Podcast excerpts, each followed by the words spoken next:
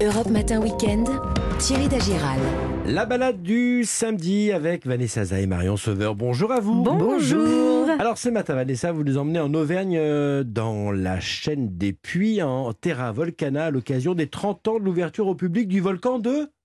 TJ. Exactement. Vous, hein. vous m'avez laissé faire, hein. vous n'aviez pas la prononciation. Alors le volcan de TJ, c'est à Saint-Ours. Alors je vois bien que vous ne le connaissez pas, hein.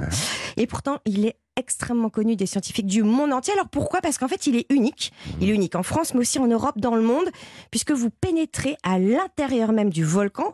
Vous allez pouvoir découvrir son anatomie complète. Alors ça, vous pouvez le faire à pied euh, ou en petit train électrique.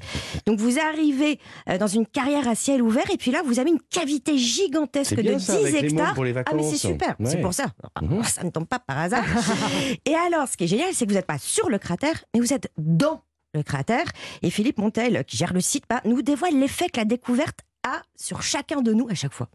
Waouh, mais on, se croirait sur la Lune ou, euh, ou on se croirait sur Mars? Parce que le décor est, euh, est très minéral. C'est vraiment des roches volcaniques qui sont de toutes couleurs mais qui sont aussi de toutes tailles. On n'a plus du tout l'ambiance euh, verdoyante d'une prairie ou d'un bois.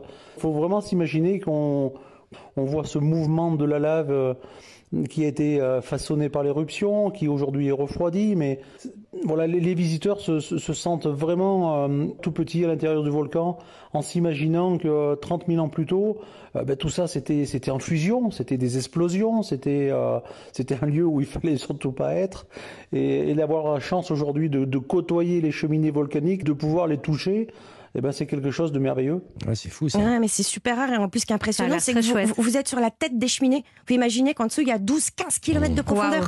On- on- finalement, euh, en vous écoutant, on vit une sorte de, de voyage au centre de la Terre de Jules Verne, mais en Auvergne, Et c'est exactement Ouais. ça. J'irais même plus loin, euh, au centre de la Lune ou de Mars, parce que Ouais, vous l'avez entendu. Eh oui. Ouais.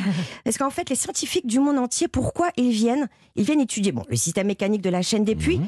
mais surtout établir des similitudes avec les éruptions lunaires. Et ils entament aussi des recherches sur les volcans de Mars. Parce que ce volcan, il a aussi été exploité par les hommes, euh, Ouais. hormis les recherches. hein. Ah oui, alors, pour ces pierres, Eh oui. figurez-vous que c'est grâce à ces pierres que pas mal de villes françaises ont été euh, après la Seconde Guerre mondiale. Et, et alors, une fois qu'on a calé de, de A à Z sur les volcans, euh, qu'on qu'on- est au point, qu'est-ce que vous proposez de faire dans cette partie nord de la chaîne des puits? Alors en fait, c'est la chaîne des puits faille de Liman. Ça, je- j'essaye d'être tatillonne, hein, mais en Mhm. fait, c'est important parce qu'elle a été inscrite au patrimoine mondial de l'UNESCO il y a 4 ans.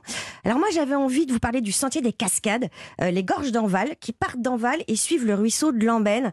C'est des cascades qui étaient fréquentées par Georges Sand et Maupassant. Alors ça fait une dizaine de kilomètres et puis vous avez deux beaux points de vue sur la ville de Rion Mhm. et le château médiéval de Tronoël, euh, extrêmement important parce que c'est là qu'il y a eu les, les- les querelles des grandes familles euh, d'Auvergne. Alors lui, il se situe sur le puits de la Bannière et de là, vous pouvez emprunter le sentier qui vous conduit jusqu'à Notre-Dame de la Garde. J'imagine que vous voyez ce que c'est, puisque c'est cette statue sûr. monumentale qui surplombe euh, Volvic depuis le 19e, avec une vue directe bah, sur le plus connu, le puits euh, de Dôme. Bien, une adresse d'hébergement dans le secteur alors. Des roses et des tours à Saint-Genès-du-Retz.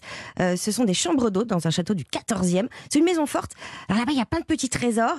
Moi, mon coup de cœur, c'est un cadran solaire et lunaire de 1540. C'est pas cher, 85 euros avec le petit déj inclus. Bah, merci Vanessa. Je vous en vive, prie. vive l'Auvergne et les Auvergnats. Ah, surtout on vous reconnaît bien là. Marion, avec vous, on va prendre la direction du golfe de Gascogne en Charente-Maritime. Oui, on part dans un endroit paradisiaque, l'île de Ré, Ah oui. pour déguster la perle de l'île, Mhm. dont la saison vient tout juste de débuter. C'est la pomme de terre primeur. Elle Eh a oui, une appellation d'origine Ah ouais. protégée. Regardez Oh, comme elles sont elles belles, ces petites belles, pommes de terre. Bien calibré comme il faut. Et pas trop petite, pas Exactement. trop grosse. dans une jolie caissette euh, illustrée. Euh, C'est magnifique. Alors, Ah on cultive de la pomme de terre sur l'île de Ré depuis le 18e siècle. Ah Au oui. départ, les pommes de terre rétaises étaient uniquement consommées par les paysans eux-mêmes.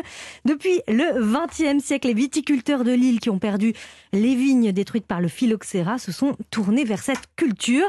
Ils sont aujourd'hui une vingtaine de producteurs. Ah, vous la mangez Bah comme oui, ça Vous goûtez, moi, Vanessa. je, je- je suis solidaire de Marion, vous mais faites tout avec il elle. est- Il est à peine 7 heures là. Et les producteurs cultivent trois variétés rétaises. Donc celle que vous goûtez, Ouais. c'est Lac Maria. C'est une pomme de terre rétaise par excellence puisqu'elle ne pousse pas du tout ailleurs. C'est la première à être dégustée. Ensuite la Charlotte et la Léontine. Mais c'est quoi la, la- la particularité de cette pomme de terre euh, primeur de Lille alors? Alors c'est la question que j'ai posée à l'un des producteurs de ces primeurs rétaises, Rémi Carré, cinquième génération d'agriculteurs sur l'île. Il est installé au bois plage Henri. on va être dans les premiers à réussir à planter car nos sols sont assez légers justement et on peut les travailler de bonne heure. Les embruns viennent souvent fouetter du coup nos, sols et c'est pour ça qu'on retrouve aussi facilement euh, une légèreté chez nous. Euh, on voit une différence de concentration en amidon et donc du coup qui euh, différencie après le goût et l'aspect même de la pomme de terre avec une peau quasi inexistante et qui vraiment va fondre sous la langue très rapidement. En fait, on plante toutes les semaines de la fin janvier jusqu'à fin mars. Mhm. Ça permet comme ça du coup aux consommateurs d'avoir le même goût de pomme de terre dès le début avril jusqu'à la fin juin. Ah oui. Ah moi. On la déguste comment alors cette pomme de terre? Alors à l'arrêtaise, elle se déguste simplement sautée avec un petit peu de beurre Ça, à la poêle, mais avec de la sèche pour apporter le côté iodé. Et bien sûr, une petite touche de fleur de sel de l'île de Ré. Pour changer de cette poêlée, moi je vous propose une salade de pommes de terre avec de la sèche. Donc on va commencer par faire cuire les pommes de terre à l'eau cette fois, départ eau froide. Et quand l'eau bout, vous comptez une dizaine de minutes avec du sel et des petites feuilles de laurier. Une fois cuites, vous les laissez refroidir, vous les coupez en deux et vous faites à revenir à la poêle la sèche avec un peu de beurre, quelques branches de thym. La cuisson va assez vite, 6-8 minutes. Et puis pendant ce temps-là, vous préparez quelques feuilles de salade verte, une vinaigrette citronnée, de la fleur de sel bien sûr. Et puis il n'y a plus qu'à déguster. Il en voyage. C'est bien, c'est sain, c'est bien. Merci Marion Sauveur. On retrouve bien sûr votre recette sur europe1.fr, le podcast de cette balade sous le nom de Week-end évasion. À demain. À demain.